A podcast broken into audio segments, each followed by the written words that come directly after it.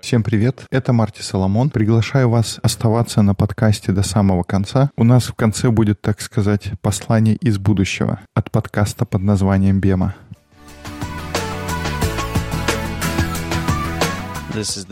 Добро пожаловать на подкаст под названием «Бема». У микрофона Марти Соломон, и я его соведущий Брент Биллингс. Сегодня у нас будет обзор книг Моисея как заключительный эпизод первой сессии нашего подкаста. Это как в институте. Мы год отучились, и теперь завершающая дипломная работа. A semester? You mean a school year? Oh, I'm sorry, school year. Oh man.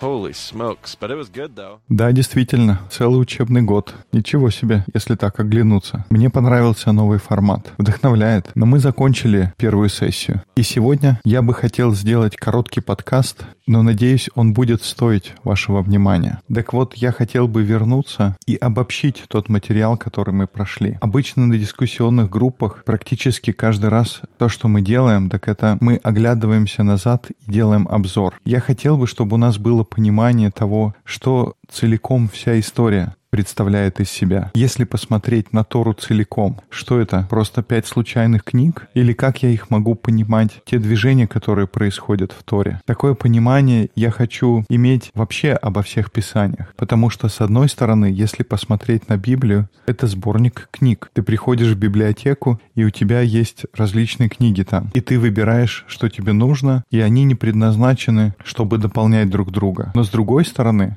особенно для поколения нулевых, с которыми я общаюсь, нам бы хотелось понимать повествование целиком. Я думаю, очень полезно было бы понимать всю Библию целиком как одно повествование. И может быть через сто лет для совершенно другого поколения это не будет так важно. Но для нас, я думаю, это важно здесь и сейчас. Так что я хочу сделать обзор того, что мы прошли. Я хочу взять книги Моисея вместе, взять Тору и посмотреть на нее как единое синхронное повествование. И в конце у нас будут небольшие инструкции для второй сессии, какие-то указатели, куда мы будем двигаться. Вот такой у нас план на сегодня. Поэтому постарайтесь дослушать до конца, потому что если вы пропустите эти инструкции, может будет не совсем понятно, куда мы отправимся потом.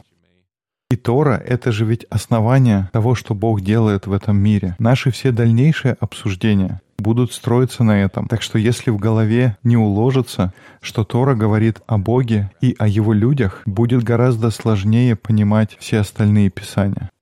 It's. Интересно, что многие, когда думают о Ветхом Завете, они думают о пророках, думают о царе Давиде или об Исаия, но все эти истории построены на основании Торы, так что она невероятно важна, особенно книга Бытия. Кстати говоря, это самое время начать обзор. У нас есть небольшая презентация, очень небольшая, но, надеюсь, будет полезная. Когда мы в классе, я выписываю это на доске, и это уже не первый год. Я немного корректировал здесь и там, но формат более-менее все время один. Если ваше приложение для подкастов поддерживает главы, эти слайды будут появляться у вас на экране. Итак, бытие. Здесь мы всегда говорим о том, что самый первый раздел — это предисловие. Оно находится в бытии с 1 по 11 главы. И мы всегда говорим о содержании этого предисловия. В нем Бог представляет нам эти большие понятия. Кто такой Бог? Что это за мир такой? Кто такие люди? И что Бог делает в этом мире вместе и через людей. И мы поняли то, что творение — это хорошо. Мир — это хороший мир, и Бог любит его. Он принимает его. Этот мир ему нравится. Он думает, он очень хороший. Он говорит «Тов майод» в конце бытия первой главы. И на протяжении всего предисловия Бог приглашает человечество доверять Ему, доверять, что эта история — это хорошая история, что творение такое, какое должно быть, и что Бог ничего не скрывает, и этот мир, он не испорчен и безнадежно. И в мире вокруг нас множество испорченных вещей. Никто в этом не сомневается, но он не безнадежно испорчен. По существу он хороший, и нам нужно доверять хорошести творения. Нам нужно доверять то, что Бог хороший. И может быть даже более важно, нам нужно доверять то, что Бог, Он за нас. Он не против нас. И мы видим в предисловии множество примеров, когда люди не доверяют истории. Мы видим, как Адам и Ева, Каин и Авель, Ной, который начал хорошо, но затем его история развивается не в ту сторону. И затем история Вавилонской башни. Мы видим, как человечество не доверяет истории. И это приводит к трагедии, в конце каждого такого мини-рассказа. Мы видим, как мир все больше и больше разваливается, и Бог пытается его собрать воедино. И ему нужно найти группу людей, которые бы доверяли ему. И это где мы переходим к введению. Мы говорили об Бытии с 12 по 50 главы, где мы встретили Божью семью, и мы всегда это сокращали как А3И, что является аббревиатурой от Авраама, Исаака Иакова и Иосифа, патриархов. И мы видим, что эта семья, она далеко не идеальная. Они такие же, как обычные люди, и делают множество ошибок. В их семьях полно недостатков и дисфункций. Но мы также видим, что эти семьи знают, как доверять истории. Они будут полагаться на веру в то, что Бог делает что-то искупительное в этом мире. И они могут быть частью этого. И это, что позволит истории развиваться и заложит основания для дальнейшего. Вот о чем говорится в бытии. Это предисловие и введение. У нас есть теперь основные понятия, и мы познакомились с действующими лицами. То есть вот у нас на сцене все готово, и в каком-то смысле мы даже выучили язык, потому что, как ты сказал, для Торы бытие — это основание. Если мы не начинаем с Торы, если мы не начинаем с самого начала, у нас нет основания для правильного диалога. Мы не будем понимать этих слов,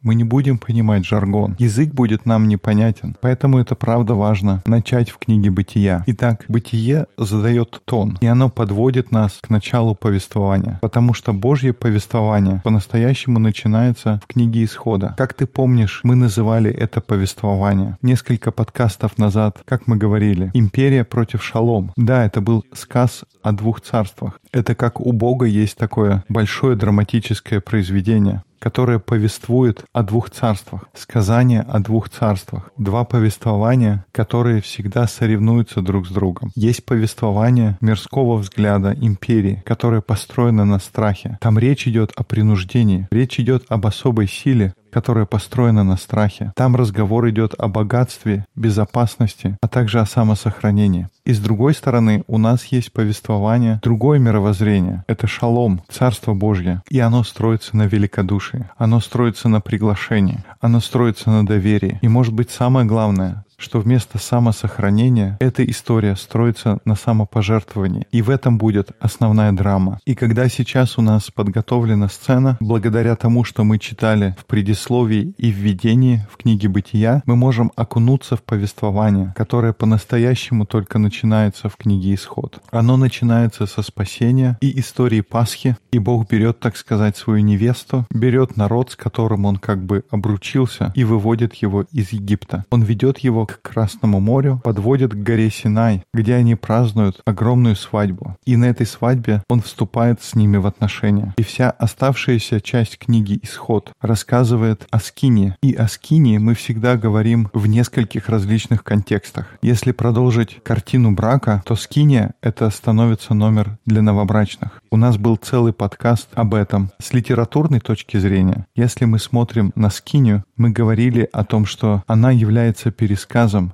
бытия первой главы. Это такая передвижная история сотворения, которая всегда была с ними. Но с чисто функциональной точки зрения, Скиния — это место, где священники делают свою работу. И это тоже важно, потому что Бог только что сказал в исходе в 19 главе, что если они согласятся выйти за него замуж, если они решат сказать «да, я согласна» на этой свадьбе, они станут для него царством священников, потому что где они были последние 400 лет, Бренд? Они жили в Египте, и там свои совершенно другие священники. И тогда людям нужно узнать, что это имеется в виду быть священником. И тогда Бог говорит, ну что ж, у меня для вас есть хорошая новость. У нас есть скиния, это где священник будет работать. Вам нужно установить ее в центре вашего лагеря, и вы можете смотреть, как священники делают свою работу. И то, что вы сможете это наблюдать, это будет учить вас, как вам быть священниками. И кроме всего прочего, я дам вам эту замечательную книгу. Великолепное чтение, которое мы называем книгой Левит. То есть Левит — это такая инструкция для священников. В ней мы учимся, как быть священниками, Там есть раздел об искуплении, есть то, что мы называли священническим сэндвичем. Это такие два раздела, между которыми находится часть про искупление. Но также эта книга учит, как просто жить свою жизнь. В других разделах я учусь тому, кто такой священник, что он должен носить, на ком он может жениться. Но с другой стороны, от середины этой книги, я учусь тому, что нужно делать, если он не может выполнять все эти вещи,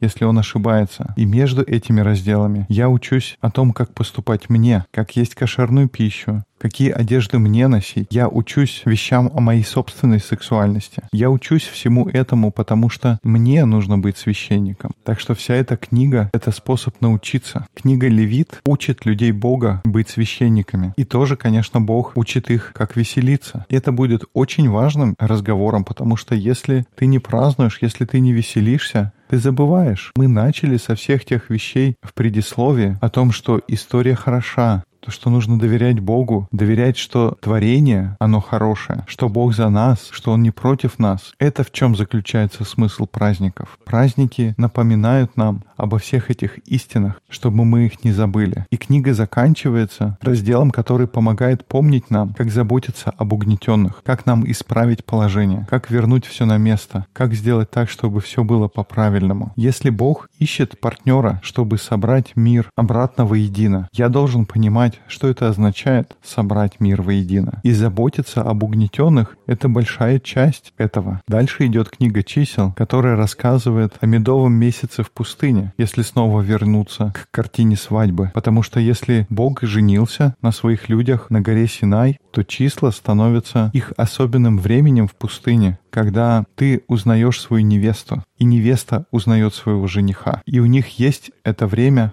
узнать друг друга и приспособиться друг к другу. И это все происходит в пустыне. И, конечно, наш прошлый подкаст мы говорили о второзаконии. И второзаконие в этой книге мы видели настойчивый призыв помнить, откуда мы пришли. И если мы помним, то мы будем заботиться о ПСВ. Это было наше сокращение когда мы обсуждали в дискуссионной группе. ПСВ означает пришелец, сирота и вдова. Эти три группы людей, которые второзаконие упоминает снова и снова. Пришелец, сирота и вдова. Пришелец, сирота и вдова. Если ты помнишь, что ты был рабом в Египте, если ты помнишь, что ты был пришельцем, ты был сиротой, ты был вдовой, то ты будешь помнить о пришельце, сироте и вдове в твоей новой жизни. И мы также говорили на прошлом подкасте, что если ты помнишь о пришельце, сироте и вдове, это будет напоминать тебе о том, откуда ты вышел. И здесь получается такой замкнутый круг. Теперь, это всего лишь пять книг. Это что представляет из себя Тора, и все равно это слишком много может показаться информации.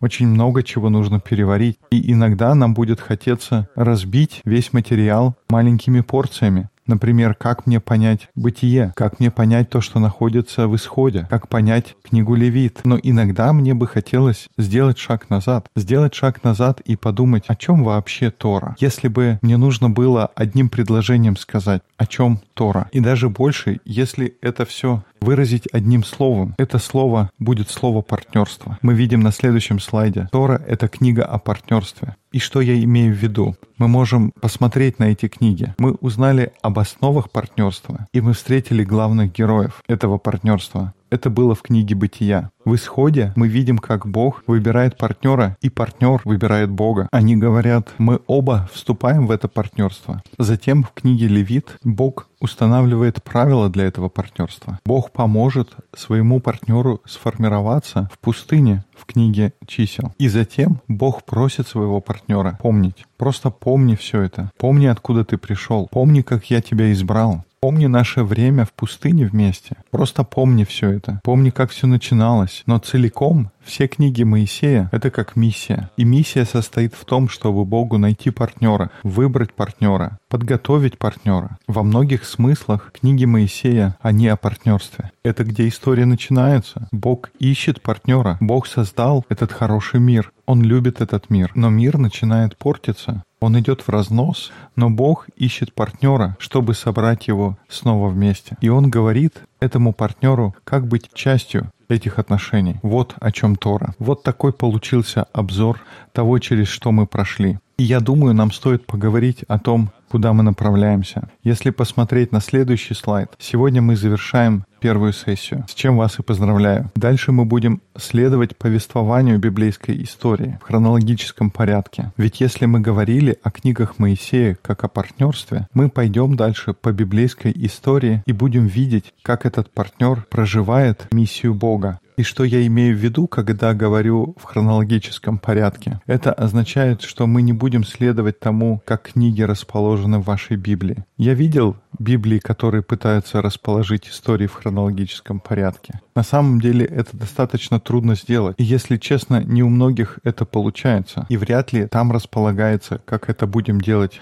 мы в нашем изучении. И это точно не будет в том порядке, в котором книги расположены в христианской протестантской Библии. Это не будет также тот порядок, в котором они расположены в Танахе, как в еврейских писаниях. Мы еще поговорим об этом. Мы будем стараться следовать повествованию библейской истории, что означает, иногда мы будем брать книги и я надеюсь помещать их в те места, где они должны бы были быть в хронологическом порядке. И вначале все довольно просто. Вы, наверное, будете думать, что мы просто идем по книгам из Библии. Будет книга Иисуса Новина, будут судьи, затем небольшая пауза, мы остановимся на истории Руфи, затем у нас будет с первой по четвертое царств, и затем книга летописей или паралипоменон, и вроде бы все по порядку, но затем в книгах пророков, и там уже строй начнет сбиваться, и затем книги мудрости, и все начнет сбиваться по сравнению с тем порядком, который есть у вас в Библии. Поэтому просто для вашего понимания мы начали в бытии, и в течение всего изучения за эти пять сессий мы пройдем от Вначале сотворил Бог до сегодняшних дней. В пятой сессии мы поговорим о церковной истории, когда мы наконец до нее доберемся. Так что вот как это будет выглядеть. Мы продолжим в книге Иисуса Новина в нашем следующем подкасте. Думаешь, Брент, у нас есть еще что-то, о чем мы хотели поговорить? Ну, я думал, что у нас есть страничка на Фейсбуке Bema Discipleship. Там можно связаться. Ты, Марти, публикуешь там интересные ссылки, какие-то изменения и так далее это может быть хорошим местом, чтобы связаться и быть частью сообщества слушателей подкаста.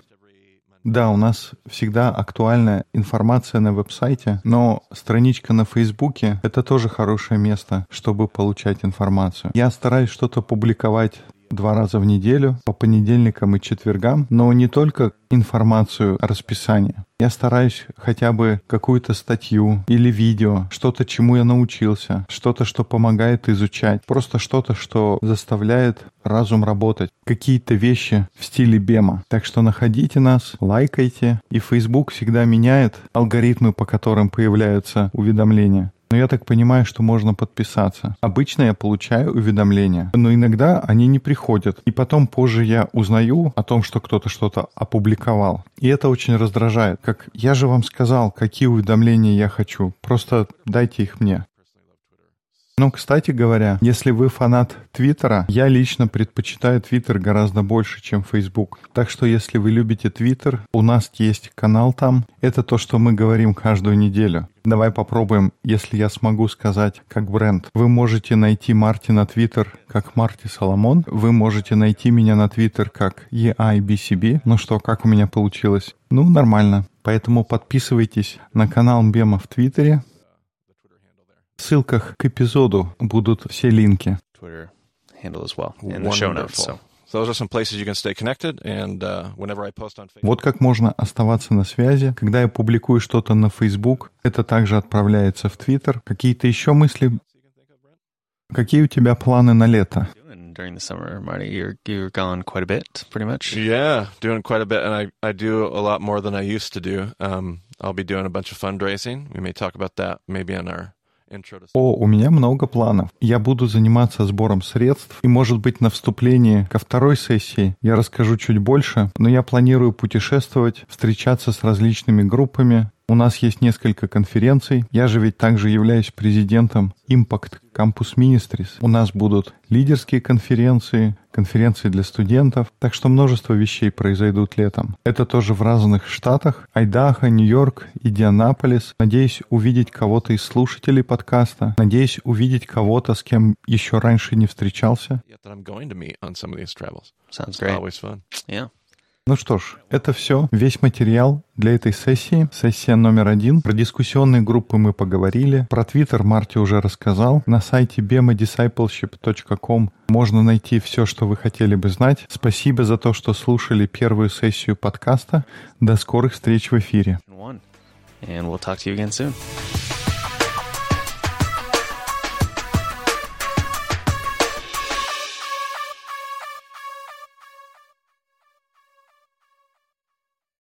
All right, what you just heard, we originally recorded in May 2017, and we have had a number of things change. И снова здравствуйте. То, что вы только что слышали, было записано в мае 2017 года, и с тех пор какие-то вещи изменились. Эту часть мы записываем в 2020.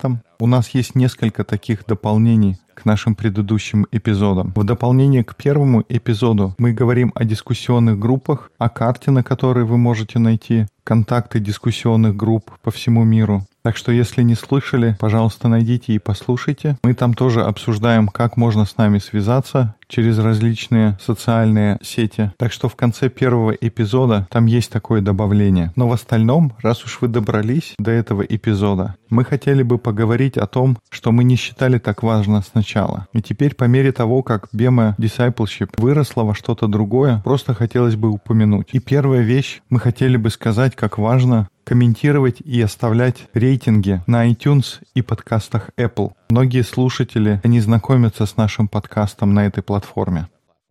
Поэтому, если вы оставляете рецензию или просто ставите рейтинг, это помогает другим людям найти этот подкаст. Потому что списки топ-подкастов, они не меряются количеством загрузок или сколько людей слушают. У них есть своего рода показатель вовлеченности. И поэтому, если вы хотите помочь нашему подкасту, вы можете оставить рецензию или просто оценку. Еще одна вещь, как вы можете помочь, это то, что называется сарафанное радио. И это большая вещь. Почти все дискуссионные группы, которые образуются, люди находят друг друга по сарафанному радио. Всегда есть какая-то цепочка. Моя жена рассказала, она услышала от своей подруги, чей муж начал слушать, когда ему кто-то рассказал на работе. Поэтому это просто из уст в уста передается. Поэтому если вы еще никому не рассказали, но вам нравится то, что мы здесь делаем, и вы знаете кого-то, кому было бы интересно, подумайте, почему бы не поделиться. И сейчас есть приложение для подкастов, которые даже могут вырезать небольшие клипы из подкаста. Какая-то фраза, которая Марти сказал которая вам запала. Ее можно вырезать и поделиться. Так что это тоже вариант.